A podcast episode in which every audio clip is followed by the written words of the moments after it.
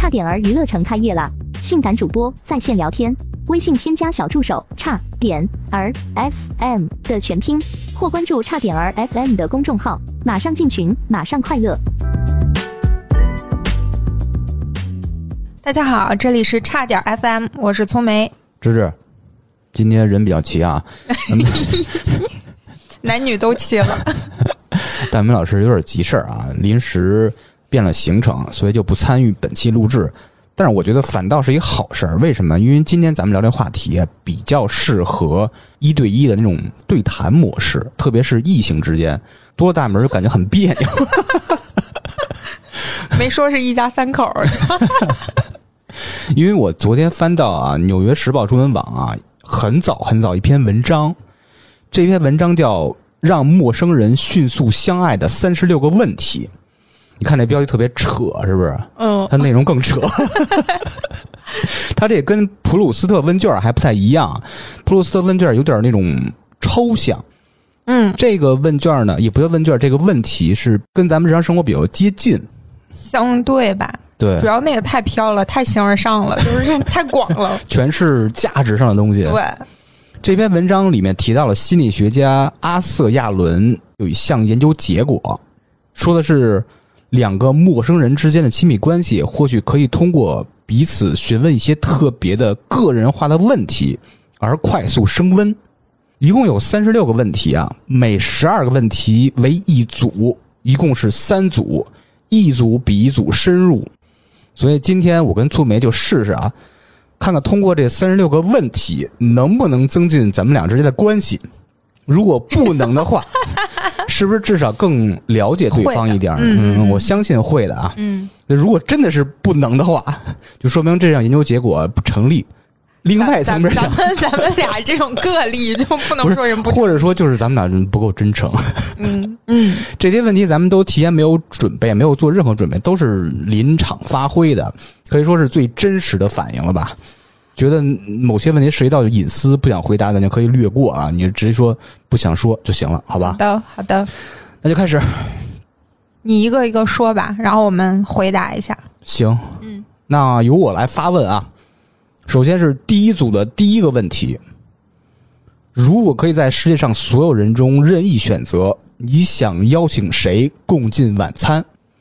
我猜这个共进晚餐应该是应该很正式的一个场合，不是就是吃卤煮什么吃小面那种感觉啊，在晚上吃饭，它应该是一个类似于所谓的高级餐厅，你至少穿的不能是背心裤衩那种感觉的。不是，我觉得它更侧重的是不是应该是一场对谈？因为你吃饭的时候肯定是要说话，我需要从这个人身上获得什么，嗯，指导啊，或者是建议啊，我可能有这种需求的时候才会想要和谁共进晚餐去聊一下。但是我现在好像没有这种，也就是说，共进晚餐对你来说是只是一种形式，最重要的还是两个人的交流和表达，是吧？对，或者是说我想特别深入的了解一个人的时候，可能会想，但我现在也没有，目前没有，是吧？没有，对，目前没有，这涉及到隐私了吗？没涉及到隐私，我就是愣没想出来。嗯，其实我读到这个题面时候，我是第一反应是有一个人的，这个人已经过世了，非常遗憾。呃，印象特别深是什么呀？十月十九号还是十八号？嗯，我看到我一个特别喜欢的厨师，在上午发了一条朋友圈儿应该是呃他做的什么什么菜，然后写了一段对话什么那种的。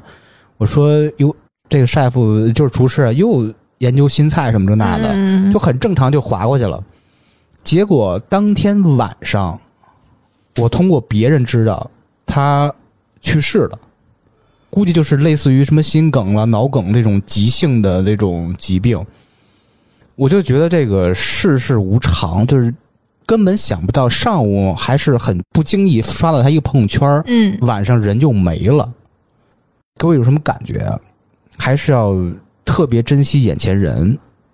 你要这么说的话，我听到这个突然想到最近的一个事情，这种对谈，因为突然感觉激起了感性那一部分，嗯就是我可能特别想要了解的一个人，到目前是我姥爷，哦，为什么呢？就是那名老中医。嗯我觉得他是他们他所生活、他出生、成长的那个年代的一个缩影在他身上特别明显。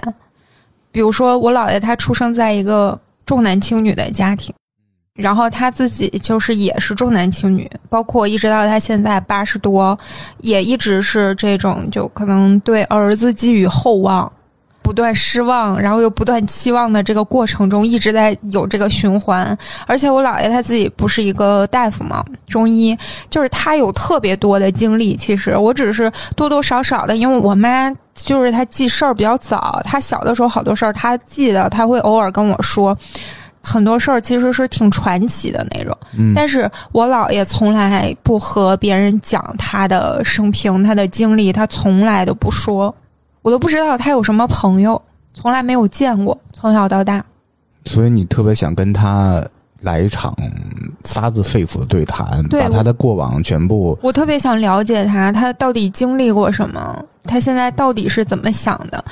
就为什么他那么固执？为什么就是？我觉得重男轻女这种事情，虽然说从小到大，他可能对他来说是一个根深蒂固的观念，但是现在这个时代，毕竟他已经变了这么长时间了，他都没有动摇过吗？为什么还这样？我就其实特别不理解。嗯，我觉得想了解这些。你现在有这个想法，赶紧的付诸行动。我之前在给别的节目做剪辑的时候，听到一个特别让人。伤心的故事就是有一个大学生一直想拍一部关于自己爷爷还是姥爷的一个纪录片儿。嗯，他一直在说我要大四以后学会了这种什么我不懂什么专业什么镜头了运镜这那东这种方式以后再拍。结果大三时候爷爷去世了，没有再有机会去拍了。我也觉得我没这个机会，倒不是因为别的，就是我姥爷他不会和我们聊这些，从来都不。嗯，就是你问了他也不会说，他根本就不会跟你说，他就是不会理你这茬事儿。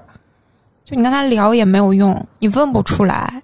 即使是自己最亲近的人，也不会去聊这个，是吗？对，我妈他们有的时候问他一些什么事儿，他都他可能我我感觉上他不想跟你沟通，不想跟你交流。就是我们小时候，或者是我姥爷那个时候身体还更好一些的时候，就他可能会帮你看病啊、把脉啊什么这些时候，他会跟你交流。他跟你交流的最多的就是，就是你让他给你看看最近身体怎么样啊，然后他会跟你说你怎么调理啊，吃什么药啊，或者怎么怎么怎么改善一下这个状况。他说这些的时候说特别多。再有就是他会回忆一些他以前时候的事儿，但是这些事儿的。人物关系一般都是各种亲戚什么的，他从来不讲他那些患者呀，有好多什么事儿。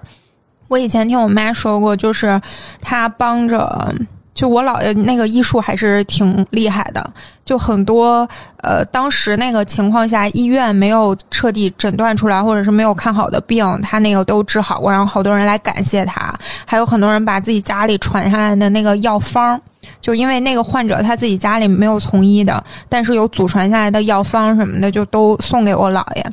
包括我妈说之前看过，就是有开着那种军车军队的人过来，就可能是他患者是某一个就是军人呀或者军官呀这种，就是好多这些事儿。其实，在当时看都挺传奇的经历，但我妈只是她见过，她跟我说，我才有这么个印象。我姥爷从来不提，也从来不说。我觉得我完全不了解他，你懂吗？就是那种你身边特别熟悉的一个人，但你完全有很多人是拒绝交流的。对，所以我突然想到，如果有一次深入的对谈，我其实挺想了解一下我姥爷。他其实特别期待，就是你能达成这个心愿，就是不管是过年满三这种形式，还是说是那种深入对谈嘛，特别希望达成心愿，就觉得希望吧，这样这样不可惜。是，嗯，挺遗憾的。如果没有说达成的话，行，咱们进入第二个问题啊。第二个问题，你想成名吗？想以什么方式成名？嗯，想。想以什么方式成名？想以一种就就是有一天被作为一个，我想说正面形象，但我觉得这个有一点儿，因为突然想到好多现在被。假如说被报道出来的人或者被树立的典型啊，就是可能大部分都不是特别的，都不是非常的真实。可能很多都是被塑造出来的形象。明白？我觉得想成名，可能是因为这个，因为这个名会给你带来相应的利。当然，嗯，如果我能不出名得到这个利的话，那我不出名。我的目的不在于成名，我只是想得得到对得到我想要的东西。对没有想过名利双收这么一个 两全其美的事儿。我一直认为，如果真的名利双收当然是好，但是如果名过大的话，会对你有更多其他的影响。我只想要利，不想要名。所以这个 我是那种默默发财，或者嗯默默成为一个啊地下首富。但就是这 这是一个悖论，你没有名，你现在普通人，你没有名气是没有通过名去转化成利的。对，那说说我啊，嗯，其实怎么定义这个成名是很重要、很核心的。嗯。咱们就默认它是一个非常有名吧，就是举世关注、全球闻名这么一个东西，特朗普，也不一定是非是正人物。我就嗯。觉得我应该是不喜欢成名的人，嗯。但是我成名的目的啊，又很简单，嗯。我想听更多的故事，跟更多人的认识，就是因为你一成名了，才会有各种机会认识别人，认识你，对对对对，这样你才能认识他们，才有更多的故事听。嗯，你这个点我倒是没有想到。但是我就觉得，如果真是举世关注那种成名，我都觉得压力会很大我觉。得这样的人不会有什么真心的朋友，可能不绝对，但是会很有可能。那所以说，也就是说，我的结论是什么呀？大名不想成，大名嗯，有点小名。如果是在某个圈层，你在这个圈层里有点小名气，反倒对你是一个非常好的事。那我觉得咱们俩其实是差不多的。嗯，你所谓的这个名，不是你所谓的名，其实你也想要得到利嘛？只不过你的利，你是想对你来说是听故事，嗯而可能我的利是更现实一点的东西。啊但是底层的这个想法，我觉得是一样的。懂。就也是不要那种什么真的举世闻名，因为那样嗯负担其实更大。但是咱们又没有举世闻名，你不知道他有多爽。你说的对，哎呀，这这这是这这让我们。文明一下，体验体验。这结论是，出个小名挺好，对，别出大名。但是你又不知道出到大名有多爽主要。是太胖了。呃，下一个问题，第三，打电话之前你会先排练一下要说什么吗？为什么？可能我需要表现自己的时候要排练一下吧。比如说是什么？是一个面试，或者说一个、呃，比如面试，比如说工作沟通，我需要展示什么，或者是怎么让我这个东西更容易过，可能会提前的，就是念叨几句，排演一下，嗯，就是自己给自己设预设一个情景，然后假装着演练一下，会。哎，那我问你，比如说你点个外卖，或者说叫个桶装水，你会预先排练吗？不，这不用啊，不会。啊，咱俩是嗯不一样的人。你叫水，你还要怎么？我叫水也。要排练的。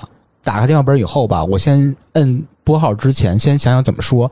我要一定在最快的速度让他知道要送哪儿，要几桶，怎么支付，谁是接收人，接收人的联系方式是什么。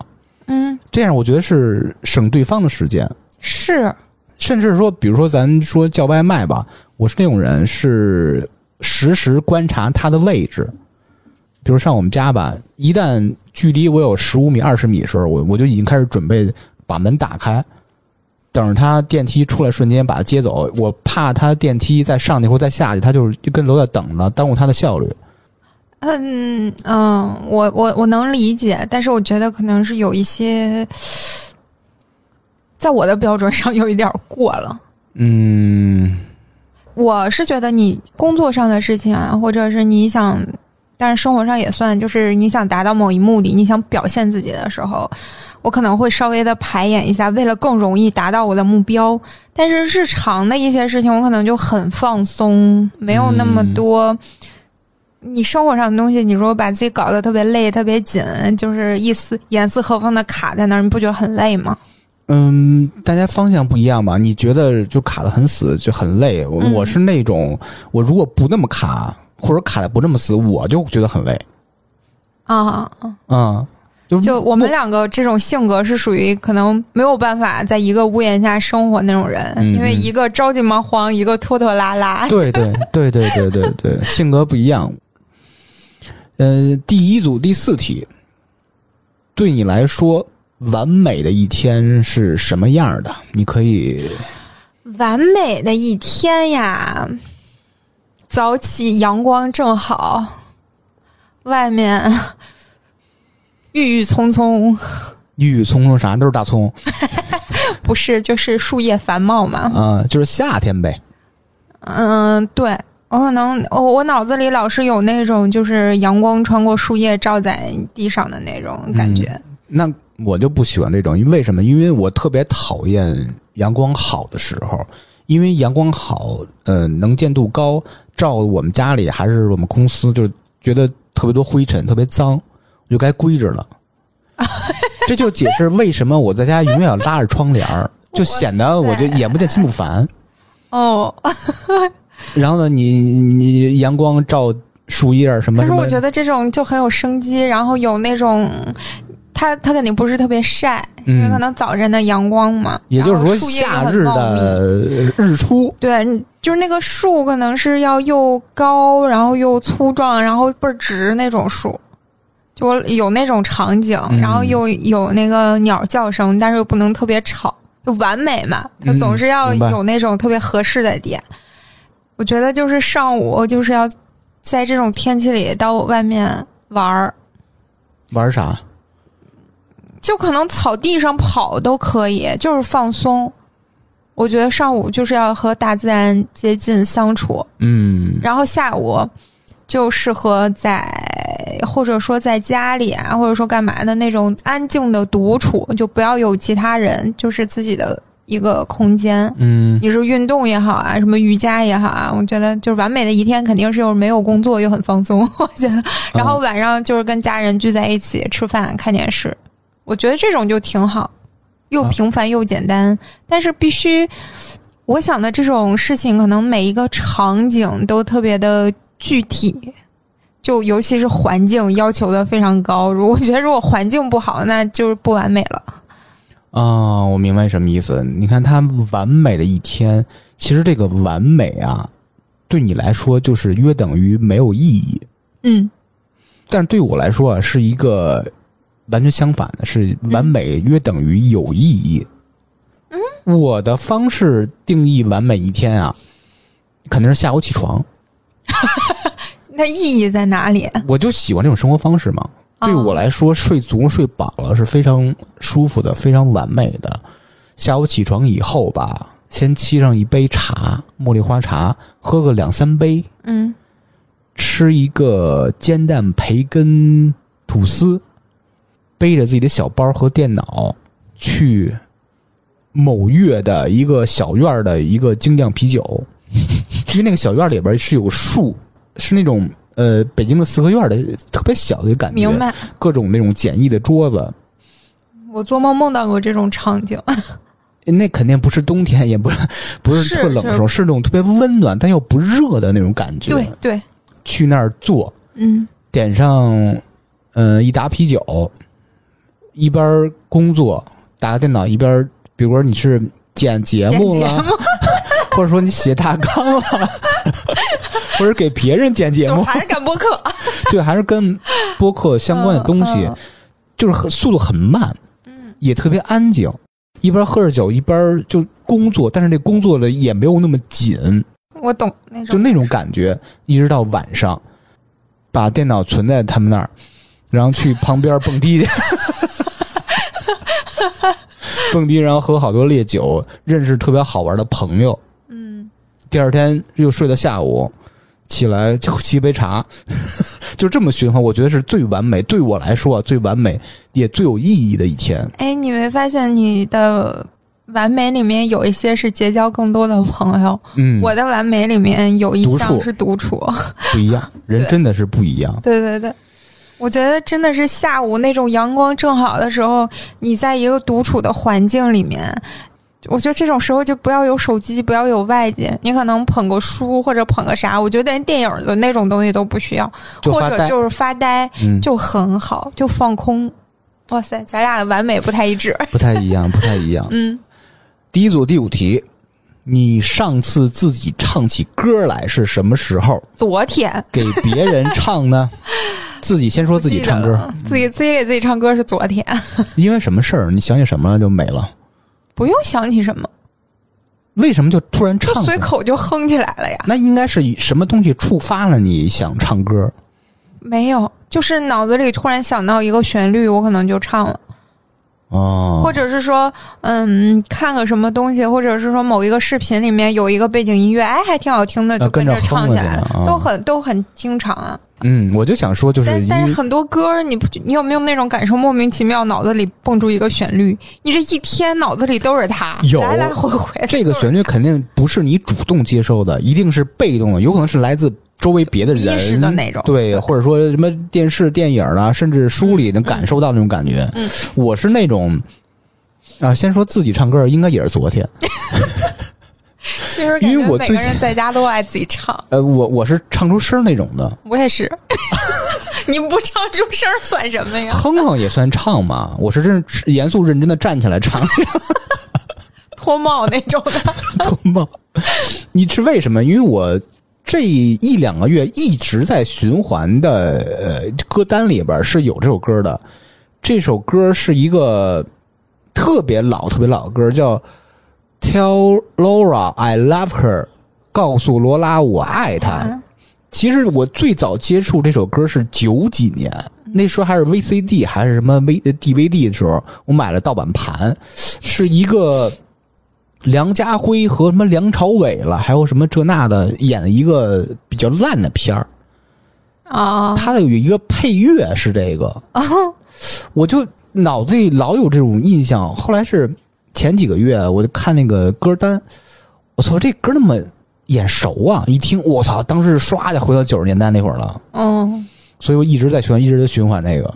我经常想起场景最多的就是有一些歌给我感受特别不好。我以前在节目里不是说过，我以前在一个书店兼职过那一个多月吗？嗯，书店是一直有那种背景音乐的，虽然声音很小，但是呢，我经常记得就是有那个场景，那个书店循环着那个背景音乐。我觉得我好多歌都是在当时那个背景音乐的情况下听的。我有可能当时手捧一本书，然后有人过来结，我在帮人结账，但是整个我的心情是。那个，我对这首音乐的感受好坏，在于我当时手捧着那本书给我的感受。嗯，就我沉浸在哪一个环境里面，那个背景音乐给我的感受就是好和不好。我。我现在听到当时我听过的歌，就一瞬间就能想起那种感受来。就是一种场景感。对对，嗯，还有一个问题还没说完呢。刚才说是自己唱起歌来，还有给别人唱呢。这个我是真不记得，我好像不给别人唱，很少，嗯，也很久没有去过 KTV 那种场景了，所以就 我还是昨天。下一个问题，第一组第六个，我怎么感觉咱俩把这三组答完了，天都黑了，因为每一段感觉能分享出来一点儿啥。慢慢聊，不着急啊。第六题，如果你能活到九十岁，同时可以一直保持三十岁时的心智或者身体，你会选择保持哪种？是心智还是身体？心智。理由是什么呢？理由就是，我觉得就首先你这个脑子聪明其实挺重要的。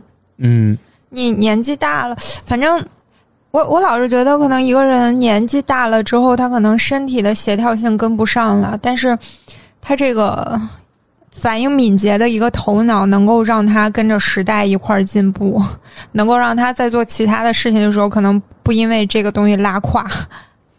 我跟你选一个相反的答案啊！我选择在九十岁时候拥有三十岁的身体，但是九十岁的头脑，对，九十岁头脑。哦，我觉得头脑不重要，头脑啊，你可以说是嗯目测啊，九十岁应该是特别守旧、特别落伍的一个头脑，或者说反应迟钝，是这种对，我觉得会迟钝。迟钝很多。但是你想啊，你九十岁时候拥有三十岁的身体素质，嗯，你的阅历全在你脑子里存着呢。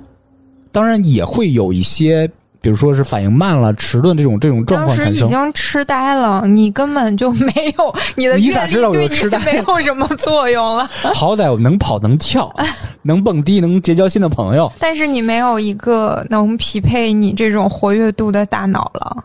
霍金身体不好，但他脑子好使，他坐在轮椅上一样。你看他幸福？吗？我只是举一个例子，那你怎么知道他不幸福呢？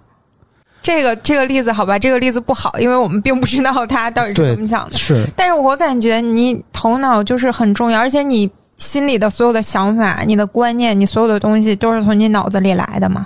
嗯，但是咱们现在九十岁的时候，一个一个健硕，你要肱二头肌噔噔的，但是你脑子反应不上来，人家叫芝芝，你五分钟啊？哎，咱们现在想的都是特别极端的，对啊，但是这个问题就是啊，你九十岁的时候，你要的是三十岁的头脑还是三十岁的身体？我觉得我还是选头脑。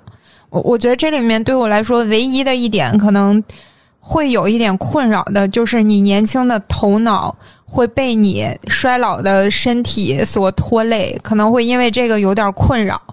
呃，也相反，我那个也是这个问题，就反过来啊，对，但是、嗯但是相比我，我觉得还是脑子更重要。这个两难。你说的也有道理，不两难，我觉得就是我非常坚定的选择。我现在是两，难，本来我是特别坚定的选择身体，但是你说完以后，我觉得有点两难了。哎，这个问题留给咱们的听众吧。你们 听到这儿的话，想留言可以告诉我，你们倒是要，先努力活到九十岁吧。咱们如果不出意外的话，能能。嗯，对，第一组第七题啊，你是否曾经秘密的预感到自己会以怎样的方式死去？没有。没有，哎，真的，我从来没有想过自己会什么时候死这个问题，完全没有，不是他说是会以怎么样的方式死去？我就没考虑过，我没有想象到我哪一天会死掉，我真没想过。我其实，在之前想过，当然也是二十多岁时候，我有一个什么想法啊？我希望我爱的人都死在我前面儿，嗯这样啊，第一呢，我能照料他们的后事；嗯。第二啊，我不会让他们体会到失去我的那种悲伤。嗯。我现在还是二十岁那时候的想法，还是这种方式吧。嗯，但是怎么去世这个方式，我觉得不重要，就是他们都去世在前面是最重要的。哎，好像我记得曾经有一个类似的问题，就是你和你的爱人要选择一个人的话，你会想让谁先先走？就你们两个人，你觉得谁先离开更好？我已经说了，你呢？我当时的选择就是我，啊，我我避免不是，我、啊，反了。对我避免承受这种痛苦，我不想去承受那种失去一个爱人的痛苦，这个痛苦留给他吧。哎，怎么说呢？也没啥大毛病。真的，我死了，我什么都不知道了，所以我不想承受那些东西。有点是会有点自私吗？我觉得不是自私，他未必就看你那么重。所以你反正我真的是我选择我最愉快的先走，然后把痛苦留给你，留留给别人。真是见仁见智啊。行，下一道题，第一组第八题啊，说出三件你和你的伴侣看上去相同的特征。我和我的伴侣，嗯，我现在没有伴侣，不是，他这个题预设啊，咱们两个人是伴侣，咱们两个人是情侣关系。嗯，你说出咱们两个人三个共同的特征，咱们两个人对，共同的特征啊，都是个人色 特征 特征。也没说第二性征。嗯，我觉得首先一点儿啊，虽然听起来很那个，但我觉得这是挺，嗯，挺重要的一点，就是首先咱俩都是一个正常人。我不同意，我我觉得是你定义正常未必就是大众所认同的正常吧。我都没觉得自己是正常人。不是，我觉得我们至少是那种，我反倒觉得我们都是那种大众意义上来说比较正常的人，嗯就不会有那种非常奇葩的那种做法和思想。倒也不是说，嗯，反正就是很极端的那种，我们都没有。其实有的时候有很多人有一种偏极端的东西在身上，我觉得这一点我们都没有。，OK，第一个特征是正常，第二个嗯，第二个就是都比较不问，啥叫不问啊？就是是这样的。可能对待自己的一个朋友，就是他如果有什么心事儿，或者你觉得他不太对的时候，你不会主动哎，你到底怎么了？你跟我说说你怎么回事儿啊什么的，可能不会特别主动的问，就是那种你说我就听，你你想让我呃就帮助你分析一下，或者跟你聊一下，我可能会做，但你如果不说，我我不会主动的刨根问底儿这种。嗯，我是这种，我觉得你应该也是。我也是，就是其实更这相比帮朋友排忧解难，其实更注重朋友的隐私和自己愿不愿意说。对，嗯，我觉得这个是这个同意。嗯，第三个特征，第三个呢是，嗯，嘿，不知道了。第三个我不，我想不到了。你觉得呢？第三个我补充一个吧，嗯，我就觉得就很认真，能 get 到吗？我觉得你挺认真的。你说哪方面啊？呃，就做事儿嘛，做事很认真的。你也挺认真，我认同啊。这咱们两个你真的认同吗对啊，我我不认同我自己认真。你你认不认同自己不重要，这是我说了的。我认同咱们两个人都认真。好的，嗯，这个三个特征咱们俩组合起来，一二三说出来了。对对对但是我是有真正的伴侣的。我再说一下我跟我的女朋友看上去相同的特征。缠着谁呢？这，我想想啊，嗯，我跟我女朋友共同特征，第一个，呃，也是比较有典型性的吧，嗯对自己抠门儿，对对方大方。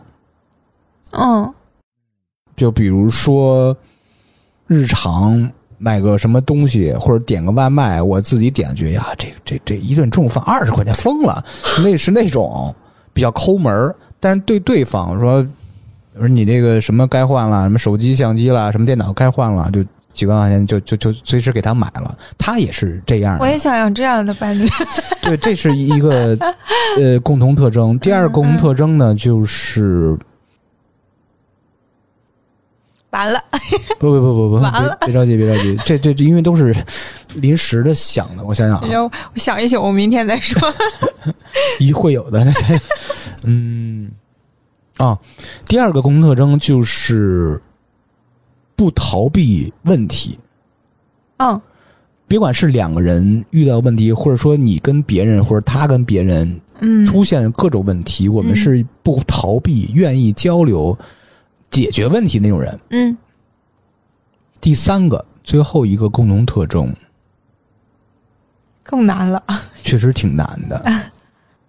好吧，两个我觉得也行，不行，实在想不到就算。了肯定不止三个。我想想，对，但是太临时，可能想不到嘛。嗯，那是我们都特别喜欢自己家的孩子，特别牵强是吧？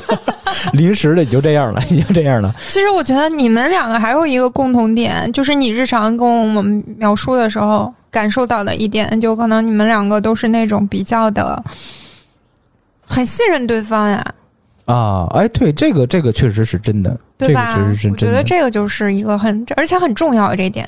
对这个提醒我这个点非常厉害，因为嗯，这么厉害你都没想，就是我需要让别人提醒的，这这个点很重要，因为这个已经淹没在我们平常各个对性对对对对对这种生活细节了。对，呃，比如说，互相会问你周末什么安排，我周末什么安排，我们不会刻意的去在一起说必须一起过周末或者一起什么共同去吃饭或这那的。但是我们每周四是固定的约会日，每周四晚上我们要一起吃饭，或者说一起怎么着的，嗯，是这么着。但是六日是分开行动的。他会找他朋友玩什么剧本杀，那我都不太懂那剧本杀啦，嗯什么什么什么什么狼人杀啦，嗯什么什么吃饭啦，什么聊这聊那的，他嗯，是一个圈层，对我是另外一个圈层。我六日工作，就是他有时候也玩的挺开心的，有时候甚至到凌晨三四点。有时候我在外面喝酒、应酬、吃饭什么也会特别特别晚。但是只要明确对方是清醒状态，并且今天无论如何也要回家，嗯，就不会干涉他。左一电话右一电话说你什么时候回什么时候回来了。所以你看第四点出来了，嗯就是没有特别强的掌控控制欲。哦，我，天造地设。我跟你说，这一点真的是我，我觉得这点也非常的理想，就是我也特别希望我的另一半和我不在一个圈子里。哦，我最理想的那个状态就是他有他自己圈，他自己玩儿；我有我的，我自己玩儿。我们只要有一个共同交叉的点就可以，所以我就不会很喜欢在自己玩的圈子里面找男朋友，就很难。嗯，所以为什么啊单身？这这确实是一个原因，我不太喜欢跟我一起玩的这种人。明白明白。行，下一道问题，第一组第九题，哇，进度好慢，咱们。第九题，人生中什么东西最令你感激？我的出生我就很感激了，为什么呢？因为我出生的很艰难啊。呃，我以前说过没？我都不记得了，我知道，就很艰难，就是不知道准备领养孩子是那个事儿是吧？对，嗯然后就由于我的到来，就包括之前就我们那个嘉宾初恋的妈妈，她分享她那些事儿的时候，我为啥感同身受？因为我觉得就是你看他经历过那一次，就觉得特别特别大的事情给他带来了那么大的一个一个打击也好，或者是情绪上的那种承受的压力也好，我妈她经历了好多次这种打击，嗯，最后才有一个我。我记得是六七次是吧？呃，对，六次，嗯，对，所以就是你想，我当时真的第一反应就是，哇塞，一次都这么痛苦，那对我妈来说，那就是难上加难，加难加难。其实你特别最令你感激的是你妈和你爸。对，而且就是我从小到大能特别明显的感觉到他们俩对我有多好，就特别明显。嗯然后我觉得就是我能活着，我就已经很感激了，因为我出生之后就身体巨差，特别不好。然后后来就是因为我姥爷自己是大夫嘛，他给我看的就是我大概是好像三岁之前就每天都会喝那个打中药什么的，就是以至于我后来体质特别棒，特别的，我老说你强壮 是吧？以至于我后来体质特好。我小时候什么感冒发烧这种事儿都特别少。嗯，就是调过来了，但是当时你知道，一个就是刚出生的一个小孩儿，每天就是人家小孩儿喝奶，我喝药。真不容易。其实，在这个过程中经历了很多事儿，肯定特难。就包括我听我姥姥说，我小时候我不记事儿的时候，就我每天都是需要抱着不能离手的那种，嗯，就等于三年一直被抱着，就是这种。所以这对我来说真的是很非常非常感激的一件事儿了。即使是现在我爸妈催婚，我虽然也很烦躁，但是不能说过多的一些嗯强硬的话，其实就有这些原因在嘛。我说说我啊，嗯我觉得什么东西最令我感激啊？我觉得是是反过来一种思路。嗯最令我感激的是我身边这些人，这些我爱和爱我的人，因为是什么呀？我并不是感激他们，是他们给我一种需要我的感觉。他们需要你。对我最感激就是有一种被需要的感觉，嗯，我因为我需要存在感，人都需要存在感嘛，他们让我有存在感了，是，但是嗯，深了深了，我是觉得这个真的存在感是需要的，但可能没那么重要。对我来说，对我来说感受特别特别重。要，嗯。嗯，所以我是感激他们你想存在在这个世界上，还是存在在这些人中间呢？这些人。这世界对我来说没有任何意义，这些人才对我最有意义。啊。可是我觉得这个世界只有我自己。所以咱们就是两种不同的人嘛。对对对，就是你，我是围着一堆人转，然后一堆人围着你转，是不一样的。明白了。下一题，第一组第十题，我们是那种回答问题并不能加深了解，甚至分道扬镳的那一组。不至于，不至于，后面有些问题非常非常那个啊。第一组第十题，如果你能改变被抚养成人过程中的一件事儿，会是哪一件？过程中的一件事啊，嗯嗯，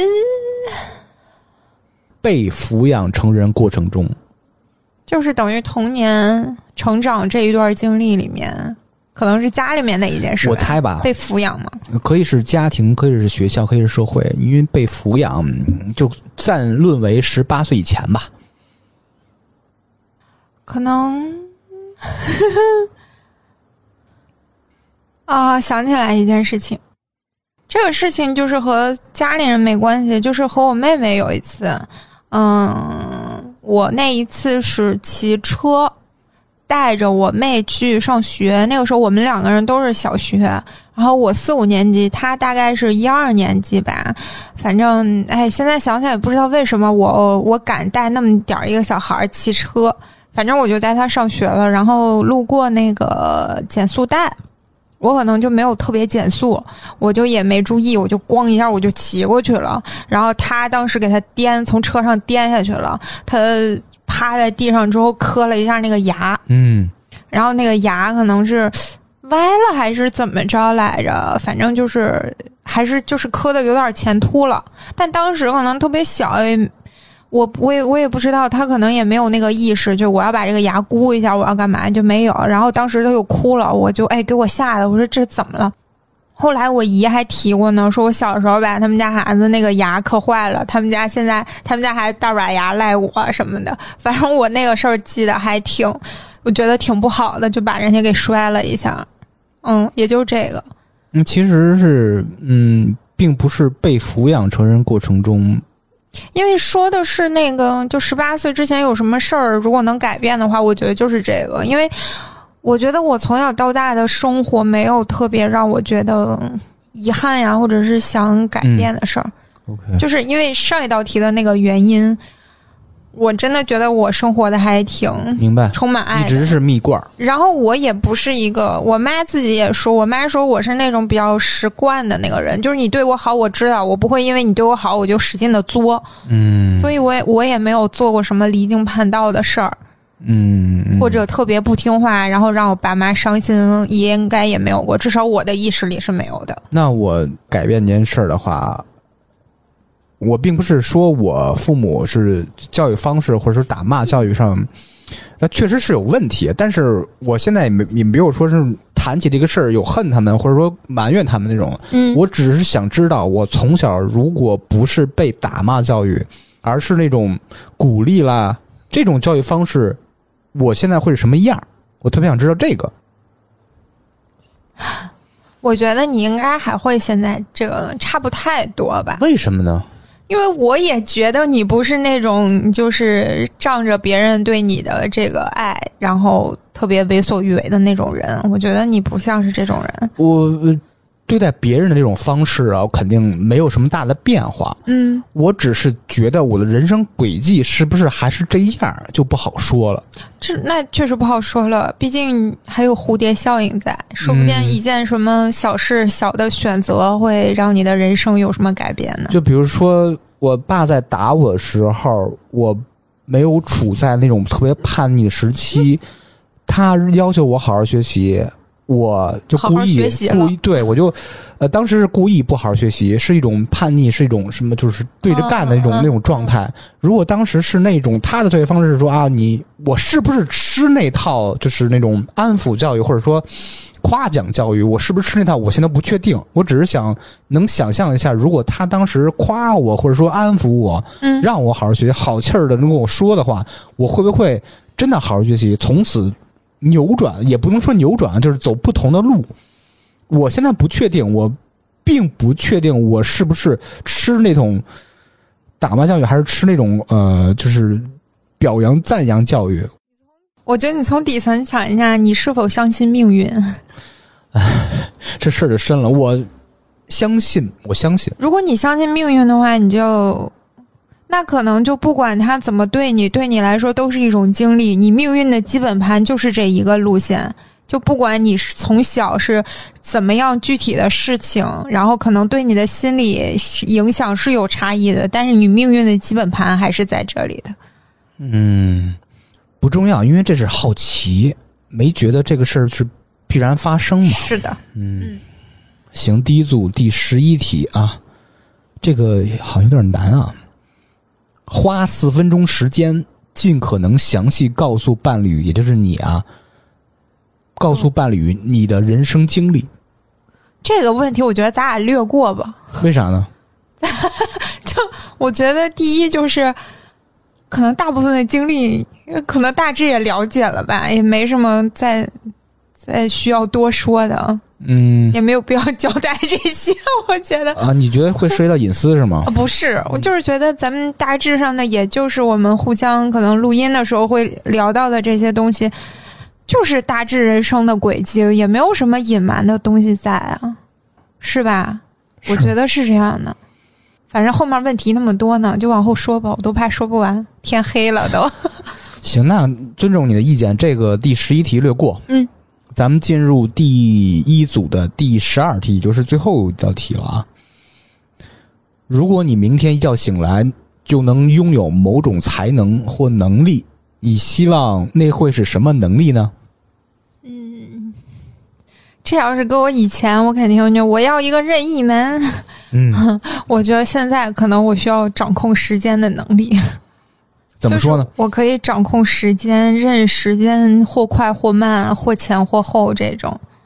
就还是你要主宰这个时间，你你要让世界跟着你的节奏走。掌控时间，对，至少掌控我自己的时间吧。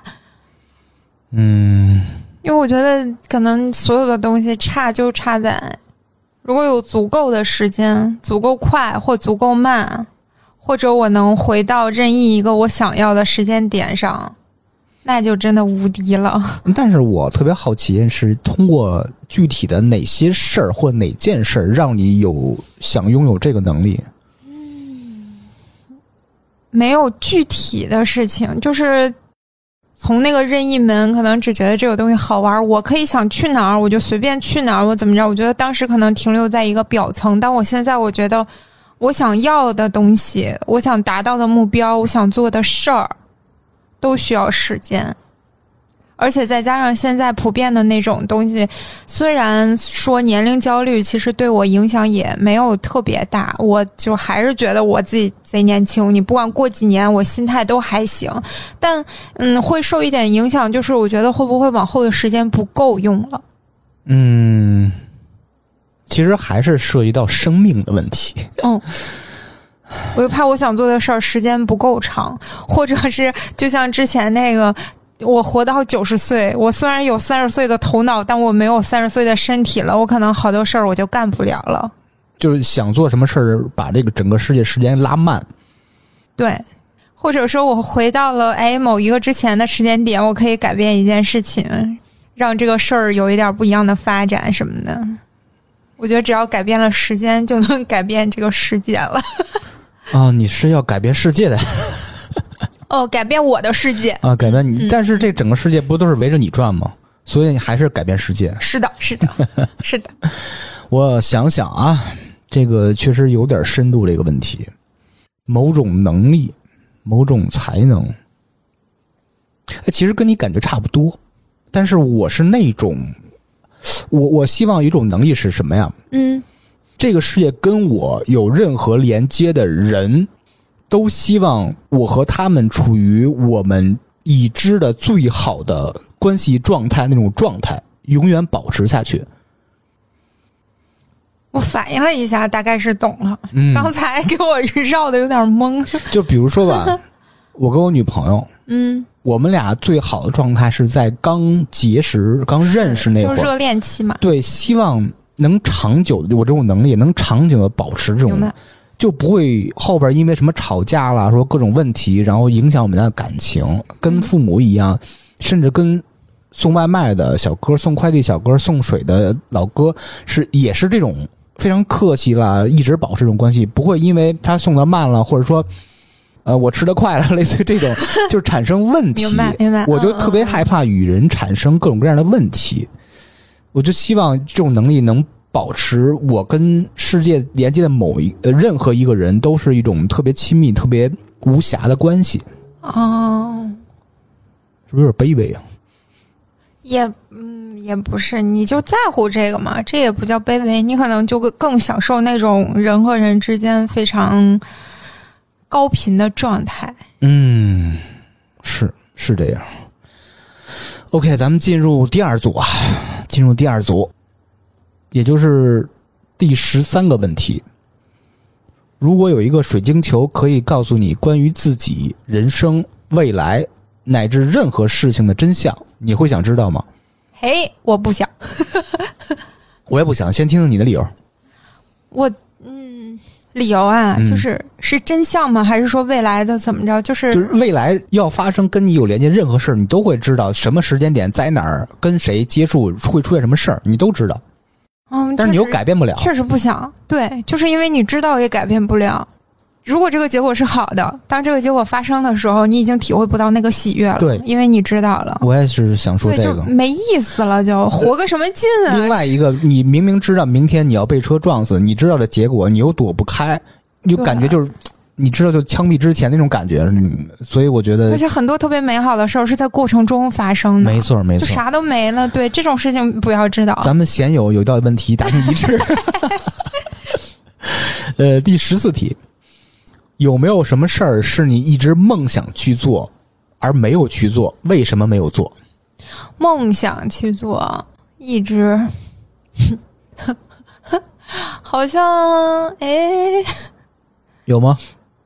没有梦想去做。那或者说，咱们把这个拉低一点，说你一直想做，但是没做。嗯我其实觉得我自己想做的事儿特别多，但是我属于那种我今天想干这个，我明天就想干那个。然后我比较了解我自己了之后，我就知道，除非是特别愿意，或者这个事情对我有一个直接的帮助，我才会特别想去。否则，我都知道那是我性格当中的弱点，就是今天想这个，明天想那个，什么都想。所以我也就不是你不可能，你每一个想到的事儿都去落实，都去实践嘛。没有一个最想做的，现在没有了。目前状态下，就是我想做的事儿，我可以做，我也能做，就是特别想做又没做的事情没有了。已经没有了。对，哎呀这个勉强达成一致吧，这个问题，因为也没有了，因为我我我现在已经没有梦想了，有一点儿这种感觉，你知道吗？有一点儿这种感觉。但是我觉得也不好吧。如果人没有梦想，跟咸鱼有什么区别？是是是跟咸鱼有什么你你现在，我现在梦想就是很实际了，已经，你你知道的，就是你不觉得这个特别可悲吗？理想是成为一个富婆，嗯，但是呢，就是这个途径，我可能并不是特别的，呃，不能说没有规划，就是我可能按照我正常这个职业的发展，我尽量的去往外扩，去实现这个理想，但是不一定说像以前我要成为一个什么什么样的人呀，我要什么的。已经没有了，就是我想当一富婆，怎么能当富婆我就怎么干，什么能挣钱我就干什么，就有一点这种想法啊。当然，事实可能不是这样，但是会有一种这种感觉。就目标是这个，但是途径可能已经没有什么特别。也没问题。谁说梦想必须有一个特别宏伟的梦想啊？富婆怎么就不是梦想了？可能因为富婆说的富婆这个梦想就是目标是在前方，嗯但是途径有很多条。明白？但如果有的人的梦想，比如说我就是想，就是最普通的吧，我就是想当一医生，那你可能实现梦想的途径就那么几条，明白？或者唯一的一条，我就是上学求学。我毕业之后，我去哪个医院，然后我可能找一个什么样的导师带我，我成为什么什么样的权威。我觉得只有这么一条或者两条路。嗯，但你的梦想是我的梦想，如果是富婆，那个 N 条路都可以达到这个目标。你可以先说一个自己目前在走的，奔着富婆的理想。你 看就是还是在我目前本职的工作上，没有任何捷径。对，行吧，基本这个问题还是一致答案吧。是有点可悲哈，已经没有那种特别中二的理想了。对我刚我小时候想当神仙那种的。对我我刚才想说这个，就是感觉我觉得有梦想才会有特别大的干劲儿。那我还行，我也哎，那你觉得你还是像十八二十那样那么大的干劲儿吗？不是了。哎，也不能说不是。如果要是真说，就是我还是觉得，如果这事儿能挣钱，我还是挺那个，挺愿意去做的。但我，我其实就算十八二十的时候，我也不是一个那种我塞着这事儿就是不撒手了。我其实从小时候我就偏佛系，就我努力了就行。你真的成不成，那就听天由命。我不想掌控这件事情，我只是尽我自己的能力而已。我就有点这种感觉。我回忆起来啊，我在刚刚参加工作那会儿，真是怀揣着呃梦想的。我那时候目标很明确，我要在多少岁时候做成什么职位，在哪儿做。嗯嗯，我现在往回倒一下啊，如果现在这个年龄再往回倒当时这个状态，我应该是没有这种追求的，就是各个人生不同阶段的梦想了。嗯就现在我感觉有点皮了，嗯你也有同感是吧？嗯。那你说，哎呀，我现在想，你说虽然说老说成富婆是那种一听就是特别特俗，就是奔着钱，但问题就是这个世界上，你想实现大部分的梦想，你都得有钱。嗯，没钱你就没法干别的，所以其实你想，你你本质真的是想要钱吗？我觉得不是，我本质可能只是想要，可能我最终的目标就是想要随心所欲做我自己想做的事儿，但任何一件事儿可能离了钱都很难实现，所以我只能说我要当一个富婆，只要我有钱，我可能就不会被很多事情干扰我的选择，我就能有更大的权利去干我想干的事儿。我还说这一套问题，这套问题没有那么深的，就让自己聊深了。行，别展开那么多了啊，咱继续进行啊。第十五题，我这个这有点深了。啥呀？你人生中最大的成就是什么？妈呀！我目前那没有不是你 目前什前么成就。对，就是你你可以随便定义成就，这跟每个人的想法不一样。嗯嗯。其实我听这个问题的第一反应就确实就是没有，因为我现在不觉得我做成了什么事儿，我没有特别就是特别大的啊，小的那种小骄傲可能经常会有，但我没有一个什么事情是我觉得哇塞我成功了，我特别棒，我特别厉害，可能还没有，我可能还没有对自己十分非常的认可。最大的成就，哦，突然想起来一个事情，也算就是我们把播客做了这么久，其实算是一个成就了，相当于嗯，但其实是可能没有那么刺激。就是我，除非我们以后差点真的国际化了，火遍全球了，可能那是我们的一个特别巨大的成就。但现在它算一个小成就，但真的很刺激神经那种，还还达不到。我其实想说的也是咱们播客，嗯，因为我已经很多年没有呃持续的做一做一件件事儿了，咱们已经对对对两年半快三年了，眼瞅着对这个事儿是很难坚持下来，因为最难的点在哪儿啊？你每期节目有大量的输出，我觉得这差不多小三年交流的话，嗯比我父母这三十多年的话还多，真的嗯、挺不容易的。我觉得这是个成就，别管是大小吧。对对，算是个成就我想到也是这个。嗯，由此可见，现在就至少对我们来说，长时间的坚持的做一件事儿挺难的，一直没变，其实还挺难。而且还不挣钱，并且你有一个富婆的梦，有一个富婆的梦，干着一个不挣钱的事儿。所以你你一定坚信，差点是能挣钱的，当然，是吧？我坚信，我是非常相信吸引力法则这件事情的，就是你相信它就会实现的。希望吧，我我其实是有信心的，没有什么坚持是错的。那对，嗯，哦，也不是，我说是正向，我知道你要说什么，我说是正向的东西啊。下一题，第十六题，在一段友谊之中，你最珍视的是什么？友谊。对，嗯嗯，哎，我觉得这个友不友谊的最还都是那一个问题，就是信任和支持。你最珍视的是什么？信任和支持，对，信任吧，或者支持，也就是可能还是信任。其实换句话说，就是维系你和另外别的人们的这种嗯友谊关系，就是信任。嗯哎呀我想想我啊，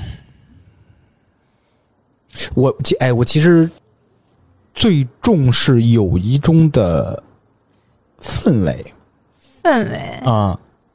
想象一个场景啊，嗯比如说我跟大明儿跟罗大夫，罗大夫是我们经常提的一个发小啊，每次都要解释一下。我跟他们在一起，氛围才能告诉说我们的友谊是不是特别的状态特别好。嗯嗯，就是我们可以半年一年不见，有时候十一聚一次，过年聚一次，就跟其他的嗯什么这种，除了大名儿的一周见一次这种啊，半年不见，那个状态和那个氛围是不是还像以前一样？是不是还是特别自然、特别放松，没有任何陌生感和拘谨感？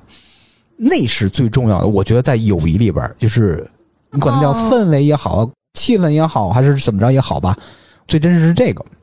其实我前几天和我另外一个朋友聊了一下，就是他在控诉我，嗯，就是觉得我不是特别在意他那种感觉。怎么说？就我的习惯和我的朋友，就包括我特好的朋友啊，就都是我可能半年一年，别说见面了，有的时候可能话都不说几句在微信上，就是没事儿可能不怎么说，但就是因为以前就是关系很好，大家一直很熟。他不是那种我一段时间不说话就会变淡的那种需要维护那种是吧？对，不是那种需要你真的很用心去维护，就正常大家平时交往的时候都是非常真诚的那个状态，所以就可能一年不说话，再一说就还回到原来那个状态了，有点你那个状态的意思，就又回去了。感觉我身边的朋友大部分其实也都是这样的，他不会特别在意，哎，我今天主动给你发微信了，下次你要主动给我发，不然的话就我就会觉得失衡了什么的，我不是特别在意这些事情。然后呢，他就觉得，哦、每次都是他找我，我才跟他说话，他不找我，我都不跟他说话，他就觉得有一点儿可能就是失衡了。嗯，但我就理解不了。他说，我觉得这种嗯、呃友情应该是相互的，就是是要有一个反馈的。我说你找我的时候，我给你回复了，那就是我的反馈了呀。你跟我说话，我我也很积极的回你了，那就是反馈啊，不是非得第二次我还要再主动的找你啊什么的。我说我交朋友就不是这种性格，我就就就没有这个必要嘛。他是这种性格，他觉得就是呃两边互相都有主动的交流才是合适的，对，不一样。对，所以，但是我觉得有的时候朋友之间信任是很重要的。之前正好看了一个是，哎，是是刘德华和谁的一个采访嘛？他的意思就是我。在街边打架，我的朋友看见我了，然后他就是上来就帮我把这个架打完了，然后结果打完架了之后才发现是我先动的手，但是嗯他会支持我，他不会说因为啊是你动手你错了，然后你才要道歉什么的。我就觉得对，其实我想要的朋友也是这种，你是我的朋友就应该相信我。